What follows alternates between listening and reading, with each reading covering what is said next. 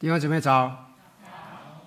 乱世的警钟，是我们根据米迦书所探讨的一个系列。今天我们要来谈一谈神必怜悯。上一次我们谈到在第六章的时候，我们谈到先知米迦，他提到了以色列人民的问题，记不记得？啊，特别是神亲自。要来审判以色列人民，神就像是一位检察官，呃，或是一个法官，在法庭上对以色列人民提出控诉。他控告什么？他控告以色列人民犯罪的内容，包括他们忘记神，包括就是忘记忘记什么？忘记那个曾经带领他们祖先从埃及地出来的那位神。控告他们想用繁文縟节的一些宗教礼仪。想使用一些丰盛的祭品来掩饰他们犯罪的事实。神控告他们用欺骗的行为夺取了贫穷人的一些产品物品，等等等等的哈，谈很多对吧？那么先知米迦就很严厉的警告以色列人，除非除非他们敬畏神，以公义的行为来实践神的爱。以谦卑的心遵行神的教训，与神同行，否则神的管教一定会临到他们身上。这种管教，一个很实际的，就是战争会临到，对不对？我们上次谈到，对，哎，战争好不好玩啊？很不好玩，对不对？哈，但是你看到没有？战争是先知，特别是先知，呃，先知米赛那个米耶利米了哈，他一再提醒的警告。主要来说什么？神会使用战争的方法，神会使用战争的方法，将人从不法的所得的一切都收回去，让人积辛苦力所累积起来的这些财富和所有的一切都要归零，归零，就像我们希望现在这个疫情，希望把它归零一样哈。那个神会让它归零。我们之前也提过。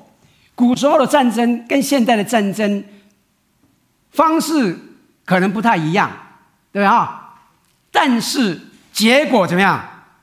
都是一样的。不管你是用刀枪，还是用火箭，还是用用用用核子弹，什么东西，结果都是一样的。什么样？对生命的践踏，对生命的摧残，对人生命的不尊重，对人生命的不珍惜。其实说我们现在处在乱世之中，我相信各位会同意，一点也不为过，是不是啊？我们今天的世界经常传出战争的声音，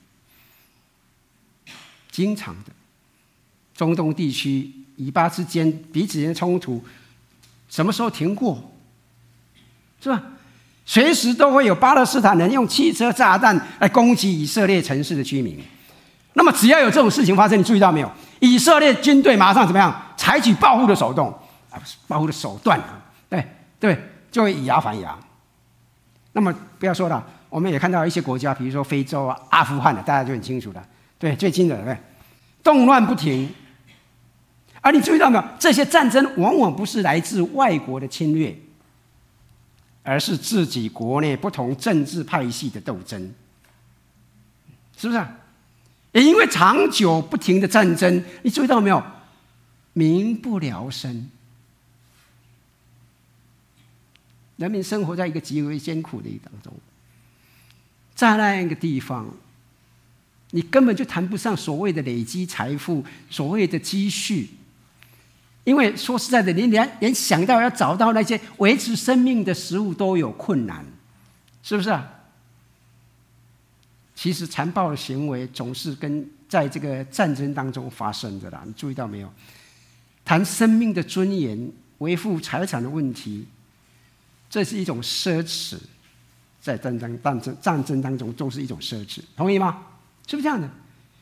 我们看仔细，我看看阿富汗，大家挺清楚的。这些年来，就是在这种镜头的写照，是不是？前一阵子才刚刚发生的一个政权一变一变。大家都往外跑了，那个可怜的要命，是不是？先知米迦在提起，在我们知道，先知米迦，我们上次提到哈啊，是主前第四世、第八世纪的一个先知，对哦。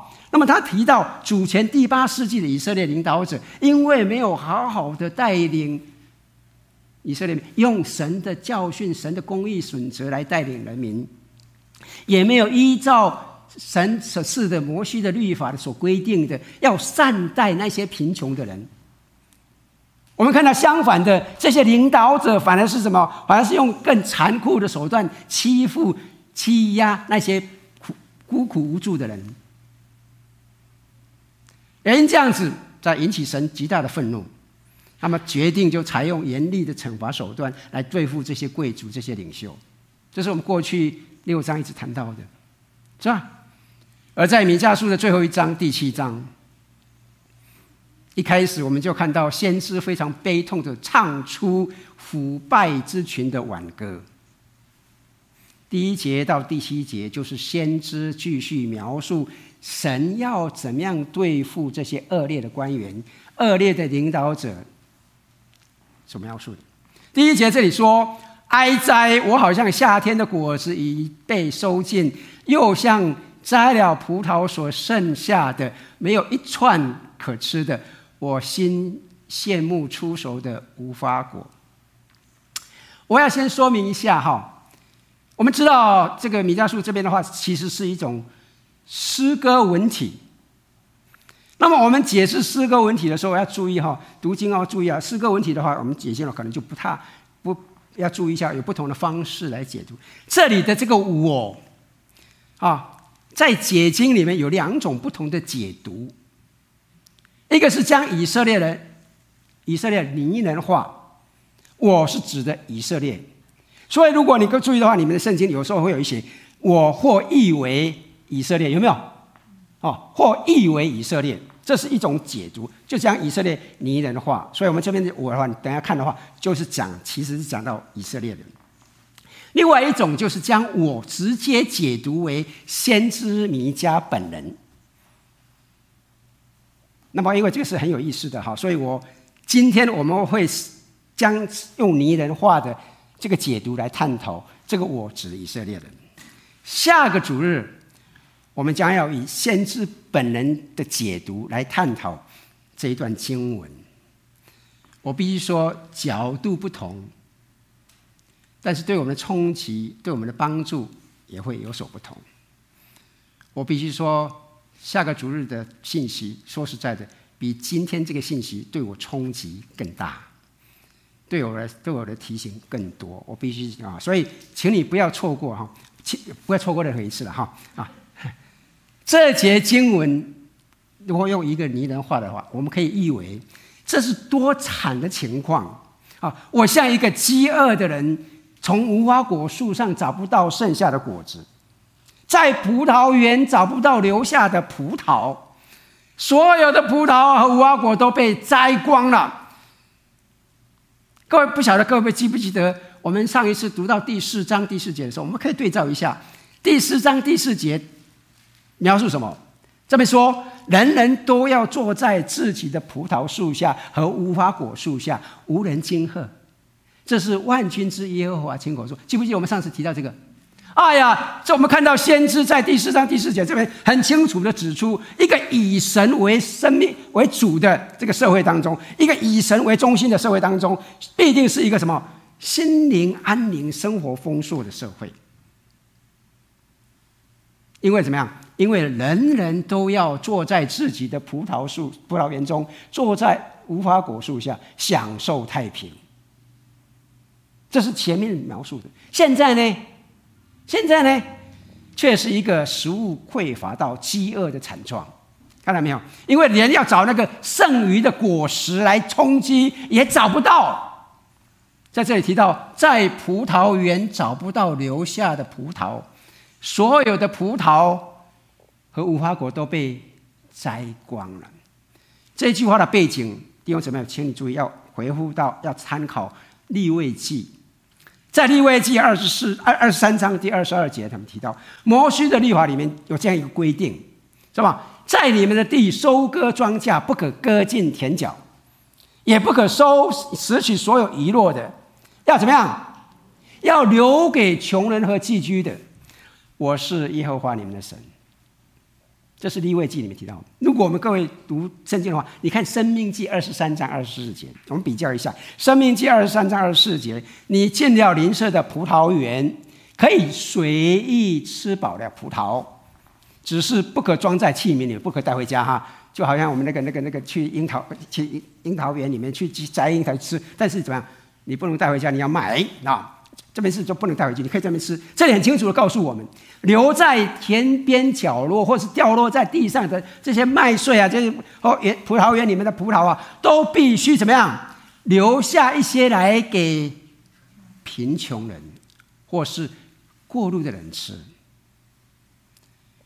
摩西律法这样的规定有一个目的，是因为什么？是因为以色列人曾经在埃及当过奴隶，他们应该知道食物缺乏食物的痛苦，也知道外出者经历常经会经常经历到一些没有足够的钱来买食物的这些困境，所以他有这样规定要这样做。但是你注意到没有？如果连该留下来给贫穷人吃的食物都没有了，我们可不可以想象到，诶，这个是一个怎么样的惨状？是不是？同意吗？这也就是为什么第一节说“哀哉”，这是多么惨的情况啊！形容连最最贫穷的人才要吃的这些剩下食物，现在怎么样？现在连也找也找不到了。现在连找都找不到了，你就可以明白在战争之下食物匮乏的严重性。第二节到第四节说：地上虔诚的灭尽，世间没有正直人，个人埋伏要杀人流血，都要用网罗猎取弟兄。他们双手作恶，君王徇情面，审判官要贿赂，位大的位分大的要吐出恶意，都彼此结连行恶。第四节。他们最好的不过是蒺藜，最正直的不过是荆棘篱笆。你守望者说，降罚的日子已经来到，他们怎样？他们必扰乱不安。所以各位知道为什么今天我们明经不读了？因为每一节我都要读，所以我们干脆就这样省事一点哈。你注意到没有？这里所描述的是一个什么？堕落到极点的社会情况，是不是？除了大家。计谋怎么样残杀他人之外，现在根本连一个正直、诚实、正直的人都找不到了。意思是什么？意思是人心里已经没有神。诗篇第十四篇第一节到第三节，诗人所写的：愚顽人心里说没有神，他们都是邪恶的，行了可憎恶的事。没有一个人行善。耶和华从天上垂看世人，要看有明白的没有，有寻求神的没有。他们都偏离正路，一同变为污秽。没有，并没有行善的，连一个也没有。先知以赛亚在描述他那个时代的社会情况的时候，他这么说：“一人死亡，无人放在心上；虔诚人被收去。”无人思念，这一人被收去，是免了将来的祸患。他们得享平安，素行正直的个人在坟墓里安歇。这样的败坏的社会不瓦解也难呢。说实在的，地方怎么样？是不是啊？特别是在第三节这边所说的，君王徇情面，审判官要贿赂。但你一看这种情况哈。这样的社会是不会有什么公义、什么正直可言的，同意吗？是不是这样的？我们经常会听到一句话了哈，呃，特别是讲到讲讲讲到司法，公正的司法是维系一个社会最基本的条件，同意吗？是吧？公正的司法是维系一个社会最基本的条件。啊，要有公正的司法，就怎么样？最基本的就是要怎么样？要法官要必须。清廉，法官不清廉，我们可以骂他是乌龙的法官，是恐龙的法官，但是怎么样，他照样吃香喝辣，司法、洗洗地都被他搞坏了，同意吗？接受贿赂的法官根本就没有维持司法的公正性，而没有公正的司法，就不会有公义的社会可言。这也就是为什么摩西的律法一再禁止法官或者是官员啊接受贿赂的原因啊。如果各位看圣经的话，在《生命记》里面第十六章第十九节说得很清楚：不可屈枉正直，也不可看人的外貌，也不肯受贿赂。哎注意下面在讲什么？因为贿赂能叫智慧人的眼睛瞎了。又能够颠倒义人的话，亲爱的弟兄姊妹们，贿赂能叫智慧人的眼睛瞎了，又能够颠倒义人的话。接受贿赂，智慧人的眼睛就瞎了，变瞎了，怎么样？就会颠倒义人的话。弟兄姊妹，很清楚，这边讲得很清楚，神是非常厌恶这样子的，是不是啊？不要依赖邻舍，第五节，不要信靠密友，要守住你的口，不要向你的怀中的妻提说，因为儿子藐视父亲，女儿抗拒母亲，媳妇抗拒婆婆婆啊，人的仇敌就是自己家里的人。我想大家都很熟悉这段经文哈。这里说出一个社会家庭破裂的主要因素是什么？失去了彼此信任的心，很严重的哦。你看到没有？连自己的妻子也不可靠了。我要命哦！同意吗？都不回答，只有几个人回答，这很严重的地方怎么？连自己的妻子都不回都不可靠的话，那就很麻烦了。那真的是生不如死了。只有姐妹点头，弟兄都不点头。哎呀，哎，对他不走。哎，我们问一下，为什么会这样子？我们为什么会这样子？这就是破碎家庭才会发生的情况，同意吗？因为丈夫已经怎么样？已经在没有办法信任自己的妻子了。在这里，我们看到的是什么？是一个动荡不安的时代里面，大家专注的是自己。弟兄请你注意哦，如果我们过度专注自己的时候，我们在旁边的人怎么样都不都不是很重要的，是不是啊？大家寻求的是自保，在那个环境里面，只要能够自保，什么都不管了。就算是最亲密的家人，也会彼此猜疑，也会彼此猜忌，甚至会互相出卖。说实在的哈，当我在准备这个时候，我在想想哈，这种情况难道只出现在先知米迦的时代吗？很多人讲，很多人回应哈，你知道吗？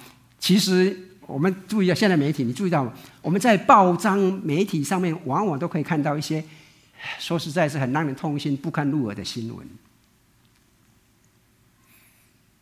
你有没有注意到，为了父亲的遗产，弟兄姐妹反目成仇，互相控告，有没有？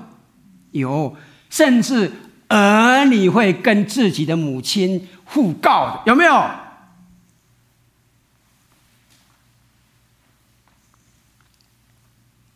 儿女不仅是在法庭上跟母亲彼此对骂，甚至走出法庭外，在电视媒体的镜头面前互相对骂的情况，我们都可以看得到。想一想看哦，你说这个不是动乱的时代吗？我们的时代跟两千多七百年前以色列人民的时代有什么差别？先知米迦这里所描述的儿子藐视父亲，女儿抗拒母亲，这个镜头不是现在仍然可以在媒体上面可以真实看到的写照吗？是不是？而在这样的混乱当中，先知说第七节：“至于我，我要仰望耶和华，要等候那救我的神，我的神必应允我。”先知米迦现在用比较性的一些呼吁的词句，其实这句话有点熟悉了哈。各位记不记得约书亚在临终之前对以色列人所呼吁的是什么？记不记得？至于我和我家，必要侍奉耶和华。先知米迦的这句话，也是在一个做一个信仰的一个告白。他要让那那个时代的以色列人知道，当大家都这样坏事做尽的时候，当大家这样做坏做事坏尽的时候，他怎么样？他还是要遵行神的教训，绝对不违背神。今天为什么？这是对我们的一个很重要的提醒哦！啊，别人都这么做，不一定是对的。同意吗？别人都这么做，不一定是对的啊！亲爱的弟兄姊妹们，我们在这个乱世里面，真的是我们要站立的稳，要搞清楚我们所信仰的是什么啊！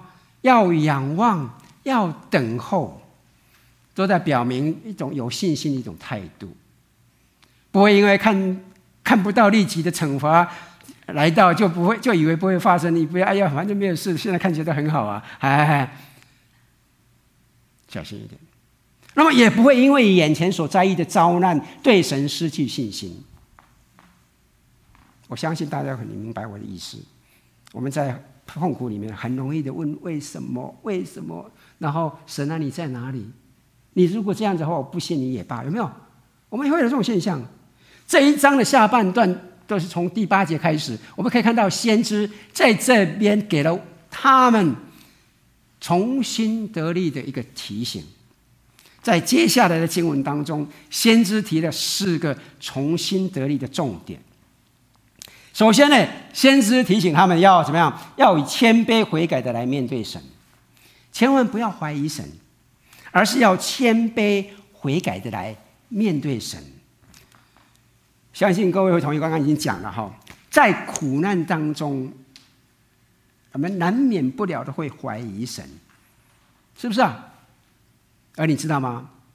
仇敌往往会利用这个机会，不停的在我们的苦难当中对我们嘲笑，来挑战我们。有没有这种经历的？我相信有，是不是啊？甚至笑我们的神，你的神没有能力来救你们的。才会落在这般光景，才会这个苦难缠身，才会这样子。第二层面，我必须强调一件事情哦：成为一个基督徒，并不是凡事顺利。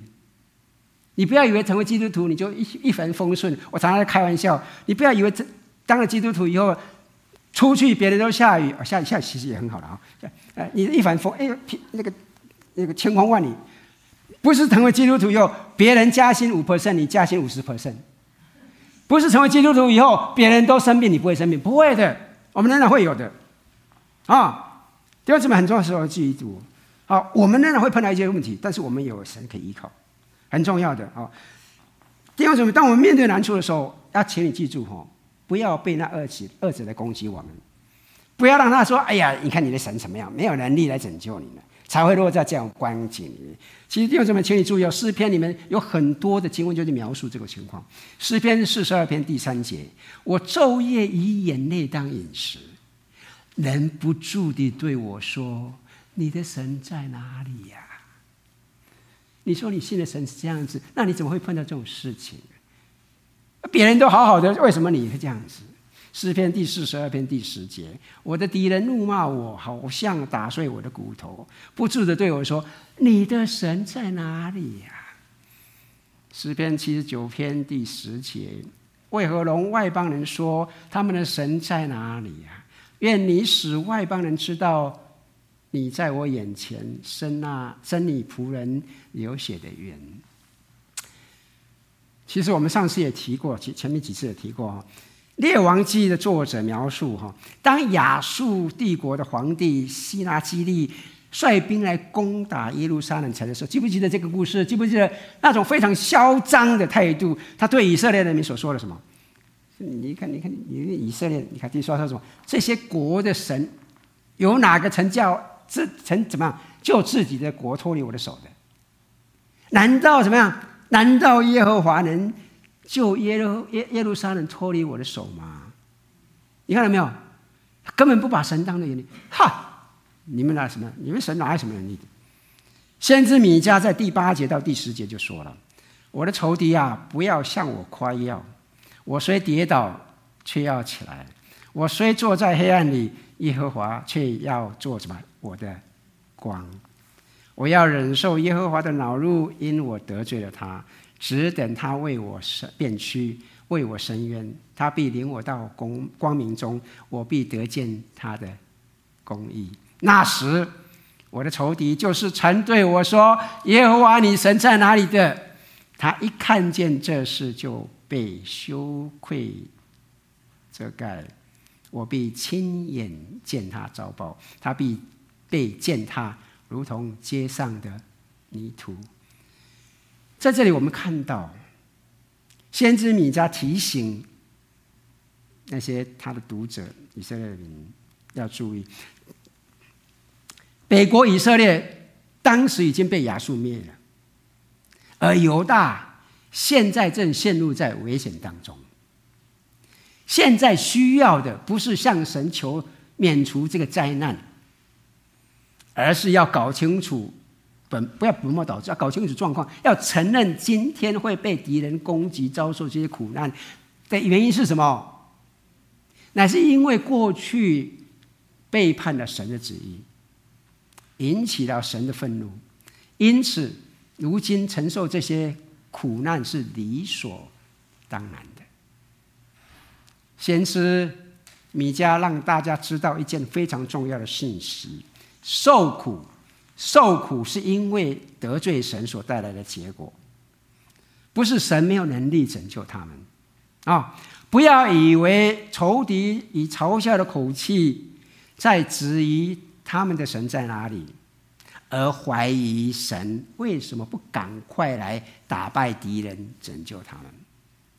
为什么我们很容易落这个光景里面？对，神啊，你为什么不赶快来做这件事情？你早来的话，就不会有这种事情了，是不是？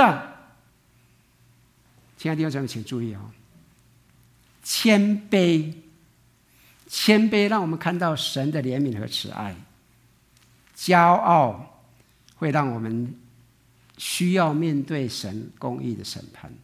我希望我讲清楚了。谦卑让我们看到神的怜悯和慈爱，骄傲会让我们需要面对神公义的审判。我们看到先知米迦告诉以色列民，他们受到管教是出自于神的计划。说实在，不是这些统治他们的外族人有什么能力，有什么伟大的地方。因此，请你注意哦。因此，这个先知米迦一方面警告这些大国大族不要骄傲。也不要幸灾乐祸。另一方面，他也提醒以色列民要知道悔改认罪，这个才是真正得到神宽恕和拯救的唯一之道。其实，如果我们仔细读先知书，哈，我们会发现有一个特点：先知书有一个特点，先知总是呼吁以色列民要悔改认罪，回到神面前。这是先知书里面一个非常重要的特色。这些先知都会提醒以色列民，他们受到的苦难是和他们背叛神的教训有密切的关系，因此神才会借着外族的人的力量来惩罚自管教自己的子女。当先知在呼吁以色列民要认罪悔改的同时，请你记住，他也同时警告这些被神用来惩罚以色列人的大国大族。小心呐、不要骄傲，也不要讽刺正在受惩罚的这些苦难的以色列民。还要让他们知道，不是你们这些大国大族有什么伟大的力量，有什么特别的之处，而是神所使用的仆人。神所使用的仆人。弟兄姊妹，请你请你注意哦，我们在圣经里面其实我们可以看到哈，比如说我先知耶利米。他就很清楚的指出，啊，他很清楚指出什么？巴比伦的那个皇帝就是，就是神的仆人，记不记得？啊，我必召我仆人巴比伦王尼布贾尼撒来攻击这地。好，所以这个很清楚的讲，他是一个仆人。所以我们从这里学到一个很重要的功课，请你注意哈，当我们在各项事务上顺利的时候，我们都很重要，很希望凡凡事顺利哈。当我们在各样的事情上凡事顺利的时候，请你记住，请你记住，不要忘记，要记得谦卑下来。请你记住，那是神的恩赐，神的赏赐给你的。请你容许我说，弟兄姊妹们，不是我们自己有什么能耐，好不好？是神要我们成为他的仆人，来帮助人醒悟过来，或者是来拯救那些在苦难当中的人。亲爱的弟兄姊妹，千万不要骄傲。我刚才强调了，骄傲是撒旦用来迷惑我们、离弃神最快的手段，同意吗？记不记记不记得摩西曾经警告警告过以色列人，进入迦南地以后必须记住的一些事情，非常重要。他说什么？你要谨慎啊，免得忘记耶和华你的神啊，是不是？不守他的诫命、律例、典章啊？好，就是你今我今天吩咐你的。他说：“恐怕你吃得饱足，建造美好的房屋居住，你的牛羊加多，你的金银添添增添，好，并你所有的全部都加增，那么你就心高气傲，忘记耶和华你的神。恐怕你心里说：这这货财是我力量、我能力得来的。他说：你要记住耶和华你的神。”因为得获财的力量是他给你的，为要坚定他向你列祖启示所立的约，像今日一样。你若忘记耶和华你的神，随从别神侍奉敬拜，你们必定灭亡。这是我今日警戒你们的，亲爱的弟兄姊妹们啊、哦！你看第二十节，耶和华在你们面前怎样使列国的民灭亡。你们也必照样灭亡，因为你们不听从耶和华你们神的话。请容许我提醒弟兄姊妹，亲爱的弟兄姊妹，摩西的这段话不只是针对以色列人，摩西的这段话也是针对我们今天所有的基督徒说的，也是先知米迦用来对那个时代的大国大族说的内容。不要以为自己有什么成就能耐，这一切都是神所赐的，是神有美好的计划，有拯救的爱，他拣选的你我，为的是要使万民因着我们得福，请记住这一点。在这边，我也要提醒弟兄姊妹们，当我们的教会。更加的成长，更加茁壮有力的时候，请你不要忘记，不是因为我们的长老、我们的传道有什么，我们的执事有什么伟大的才能，也不是因为我们教会有什么特别之处，请你记住，是神拣选我们，成为他的器皿，成为他的仆人，为要是使更多的人。因着我们得到神的救恩，我希望讲清楚了。因此，当我们的教会越来越成长哦，更茁壮的时候，我们必须要更谦卑，要更多的付出来帮助那些需要的人。着重点，不要自以为满；着重点，要看到神的目标、神的心意、神要我们所做的事情，帮助那些需要的人，这才是神。真正把我们放在这个地方，让我们成长茁壮一个很重要的东西因素。我希望讲清楚了。同样的哈，亲爱的弟兄姊妹，应用到我们自己身上的时候，不要以为自己有什么成就，有什么能耐。我知道在座的一看眼望去都有好几把刷子的，好十好几十把刷子的啊。但是我提醒我容许提容，请容许我提醒弟兄姊妹们，不要以为自己有什么能耐，有什么成就，千万记住。千万记住，神把您放在这个地方，放在这个教会，不是因为你有什么了不起，有什么特别，请允许我说提醒你们啊啊！我知道你们都很厉害，是神要你成为他的仆人，使更多的人因着你的摆上得到神的救恩，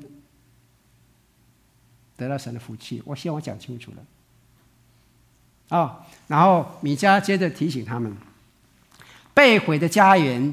将被重建，家被毁的家园将会重建。第十一节到第十三节说：“以色列啊，日子必到，你的墙垣必重修。到那日，你的城界境界必开展，当那日，人必从亚述、从埃及的城邑、从埃及的到大河、从这海到那海、从这山到那山，都归到你这里。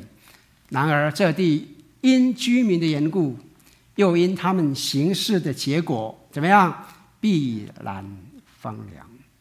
这里很清楚的说到一个新的希望，那就是回归重建家园的未来愿景。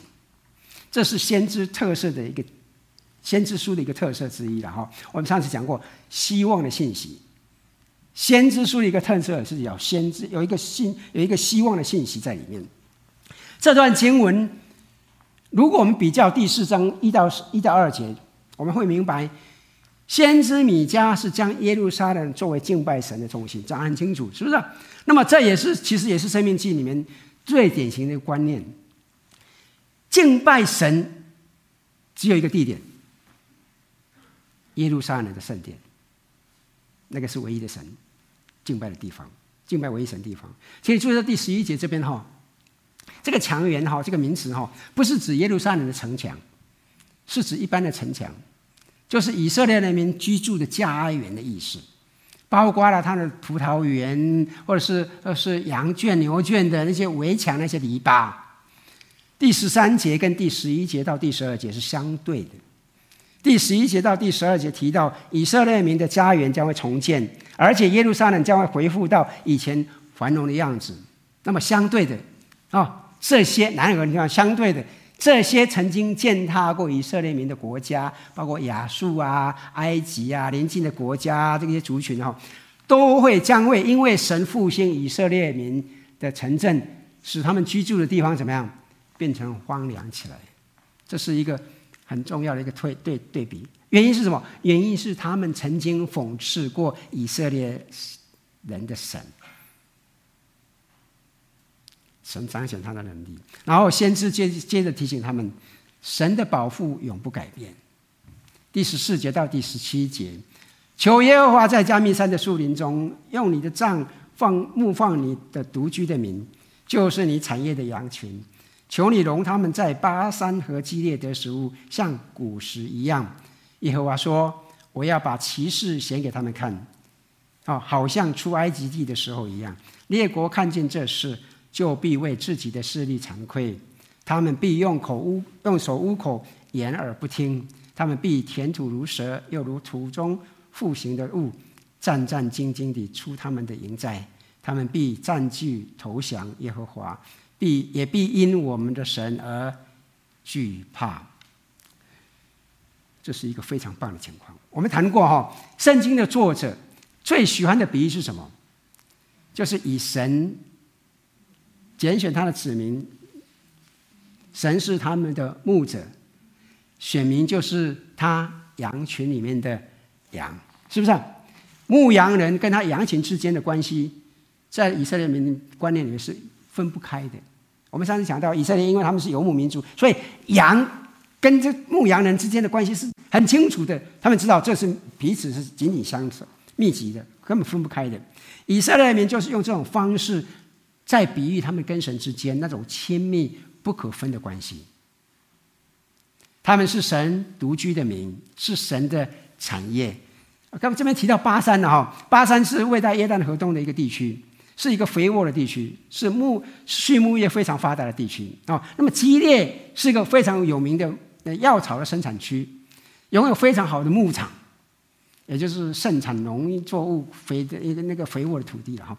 那么以前，其实如果你注意的话，以前神就是让以色列民在那个地方成长茁壮的啊、那么第十五节到第十六节再次提到出埃及的历史经历，这是我们前面一章已经提过了。其实你注意到吗？哈，出埃及的历史经历对以色列来说重不重要？很重要。出埃及的历史经历对以色列人来说是最最重要的学习功课。其实如果你注意的话，你一定来了解一下哈。以色列人的小孩子在八岁以前，他必须把出埃及记熟读背诵。八岁以前就一定要把这个出埃及记要背起来。十岁以前必须要会默写。啊，为什么？因为在他们的观念里面，有出埃及的事实，才会有今天以色列民族存在。讲清楚吗？很重要的，在他们的认知当中，你忘记了出埃及的经历，就等于否定自己以色列荣耀的一样的羞耻。如果你把重要的以色列这个出埃及记的历史忘记的话，你是真的是忘主，你真的是忘主，你否认你自己是以色列人的那个荣耀、那尊荣。是一个很丢脸的事情。那么这段经文回应了第十节所说的，因为敌人一再的羞辱，问他们：你们的神在哪里？那么先知米迦就求神再度，如同以前带领以色列的那个以色列的祖先出埃及一样，为了就是要什么？要让以色列的敌人看到那种令敌人胆战心惊的场面。就像当年埃及和邻近那些族群听到了神亲自带领以色列人走出埃及的时候，闻之色变的心惊胆跳的记录，就像摩西呃在出埃及记忆所说的，你记不记得？外邦人听见就怎么样？就发战，疼痛抓住非利士的居民。那时以东的族长怎么样？惊慌，摩押的英雄被战兢抓住。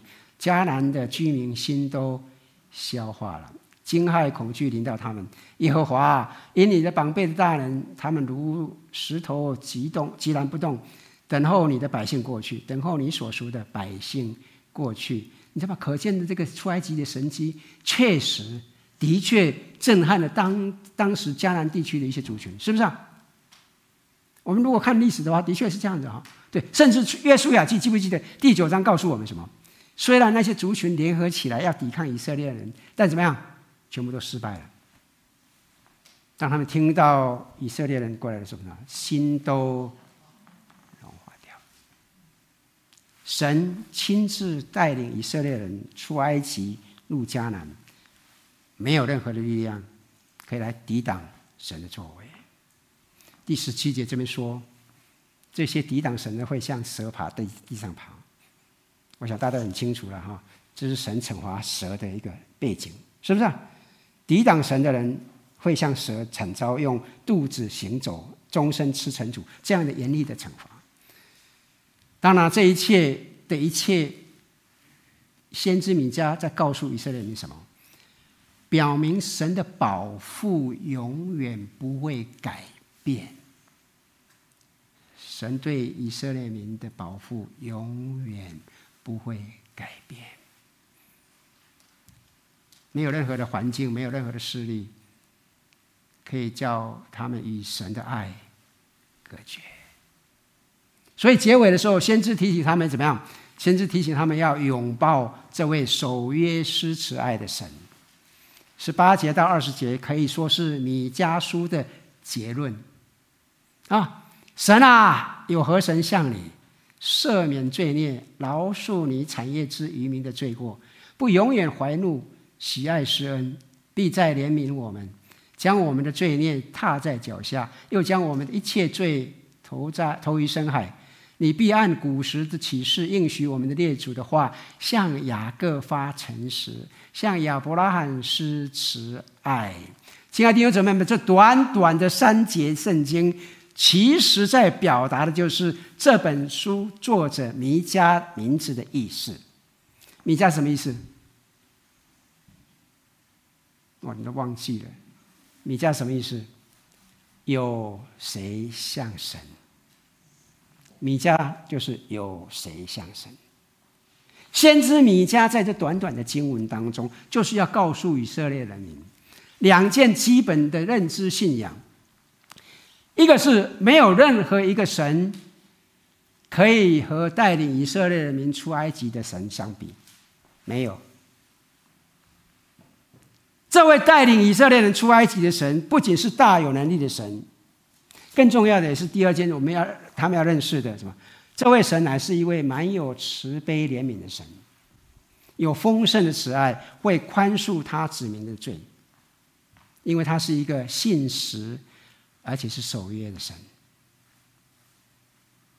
诚实就是信实了哈。意思从来不会疏忽或忘记。你我会忘记，但是他不会忘记，他一定会按照他所说的话去实行。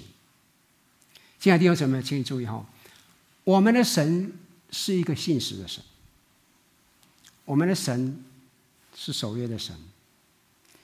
我们的神他会信守他与我们所立的约，他会永远以慈爱对待跟他立约的子民。今天跟他立约的子民是谁？是你是我。先知米迦在告诉当时的以色列人，也在告诉我们，这位带领以色列人出埃及的神，乃是什么？乃是不永远怀怒，并以不变的爱来待我们的。并将我们的所犯的罪怎么样，在他放在他的脚下踩碎，踏入海底。亲爱的弟兄姊妹，神之所以会这样对我们，乃是因为他是一位信实的神。他是一位信实的神，请你记住，弟兄姊妹们，信实的神，他不只是过去对他的子民有这样子的一个行为。对我们弟兄姊妹，亲爱的弟兄姊妹，对我们这一代的基督徒也是一样的。甚至，请容许我提醒你们，对我们下一代的，对我们下下一代的子孙，对我们未来子孙，也会继续以恩慈对待他们。我希望我讲清楚了。但是，我们必须要注意一点，就是米迦先知米迦这边所说的，有一个基本的要件，是要有一个约的基础。有一个约的基础，约代表的意义是什么？约的意义是代表跟神永不分离的关系。因此，要跟神有一个命，有一个生命的约，我们才能够看到，我们才能够听到，我们才能够经历到信实的神的爱，永远在我们的生命里面。一个很重要的是，我们跟神有一个约。和神立约，这是需要用我们生命，哦，用我们全部的生命来做基础的。当我们信靠耶稣基督的时候，我们不是把我们生命当中的一部分信托神。不要，千万不要说好，我相信耶稣基督，你对我的爱很好。那么，在我的房间里面，这个角落是属于你的，其他的角落是属于我的。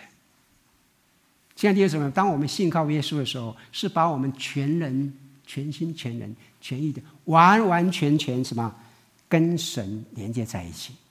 我们所有的一切都是属神的。我希望我讲清楚了。好，是我们生命全部生命的这个一个一个一个心愿做基础的，不是一时性的，不是临时想到的。我希望我讲清楚，这个很重要的。啊，《创世纪》第十七章七到十四节就记载，神与亚伯拉罕立生命之约，什么约？割礼。在《出埃及记》第十二章二十一到二十八节的时候，记载了以色列民在摩西的带领之下，用逾越节的方式来表明他们跟神有一个什么？有一个立约的关系。我们现在啊，知道在逾越节的时候它背后是什么？是神用大能的手。来表明跟以色列人之间有一个生命紧紧连接在一起的关系，永不分离的。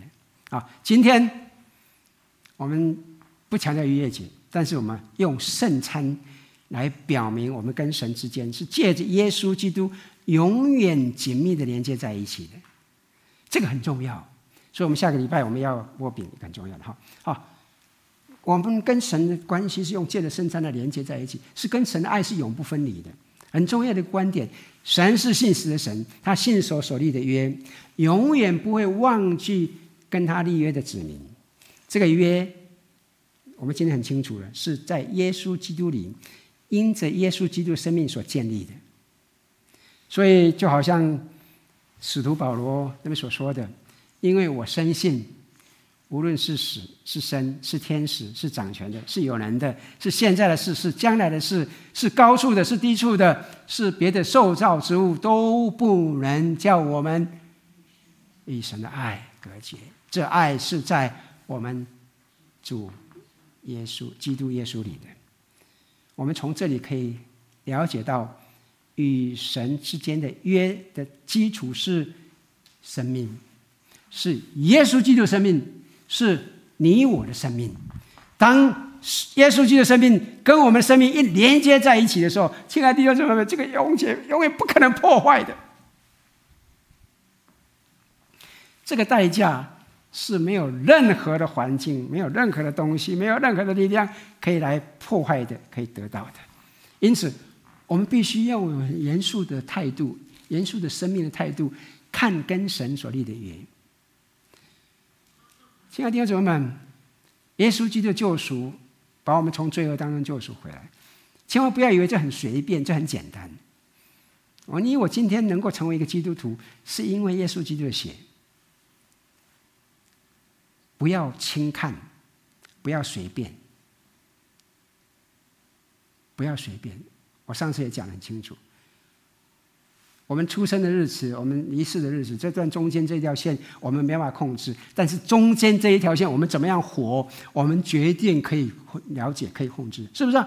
神要我们把这条线活得空痛快快的。因为我今天跟别人不一样，因为我们有一个约，我们有一神，耶稣基督生命在我们里面，我们的生命跟耶稣基督生命是连接在一起的。我们要有严肃的态度来看待我们今天，我们要怎么样来活出来，能够带出影响，能够影响我们身边的人。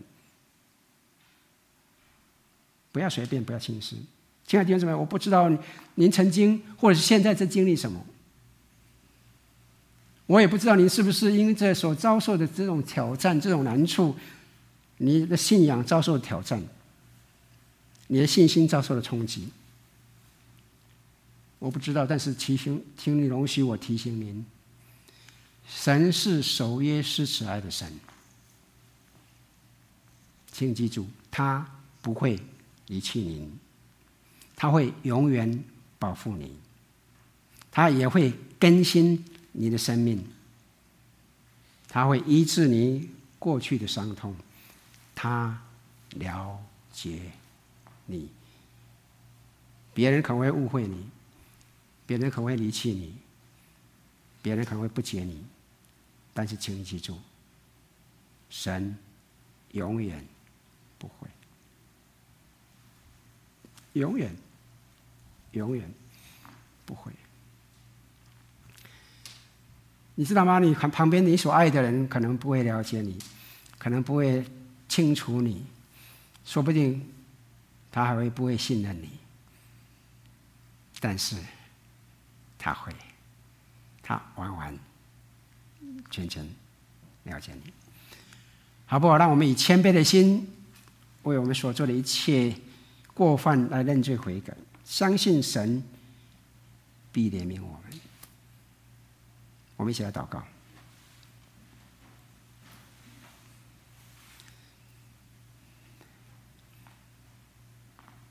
因为我们知道，我们面对的一切，我们可能不明白，但是你知道，我们也相信，我们在你手中是稳妥的。即使我们现在面对的一些问题、一些难处、一些苦楚，我们不明白，我们不了解，甚至我们会怀疑。但是谢谢你，谢谢你借着你家的话语来提醒我们，主，我们可以相信你，因为你是那位守约施慈爱的神。今天有人来向我们挑战，我们信的神到底有没有能力？求求你帮助我们，让我们相信你过去能够将以色列人。从埃及带领进入了迦南地，你有能力让那当时的那些呃外族、那些强国心惊胆跳。今天你仍然坐着为王，你的能力没有改变。天父，您过去怎么样怜惜你的子民？今天同样的，你也爱惜我们。天父，你来帮助我们，让我们真的是在。适度在世的日子的时候，主要让我们能够定睛仰望你，知道你是掌管一切，也让我们的心跟你连接在一起，让我们能够谦卑的知道我们在你里面我们所犯的错，也能够来归向你，也能够来依靠你，也能够来寻求你，让你的能力复辟在我们当中，让我们活出一个不一样的生命来。我们谢谢你，感谢赞美主，奉靠主耶稣的圣名，阿门。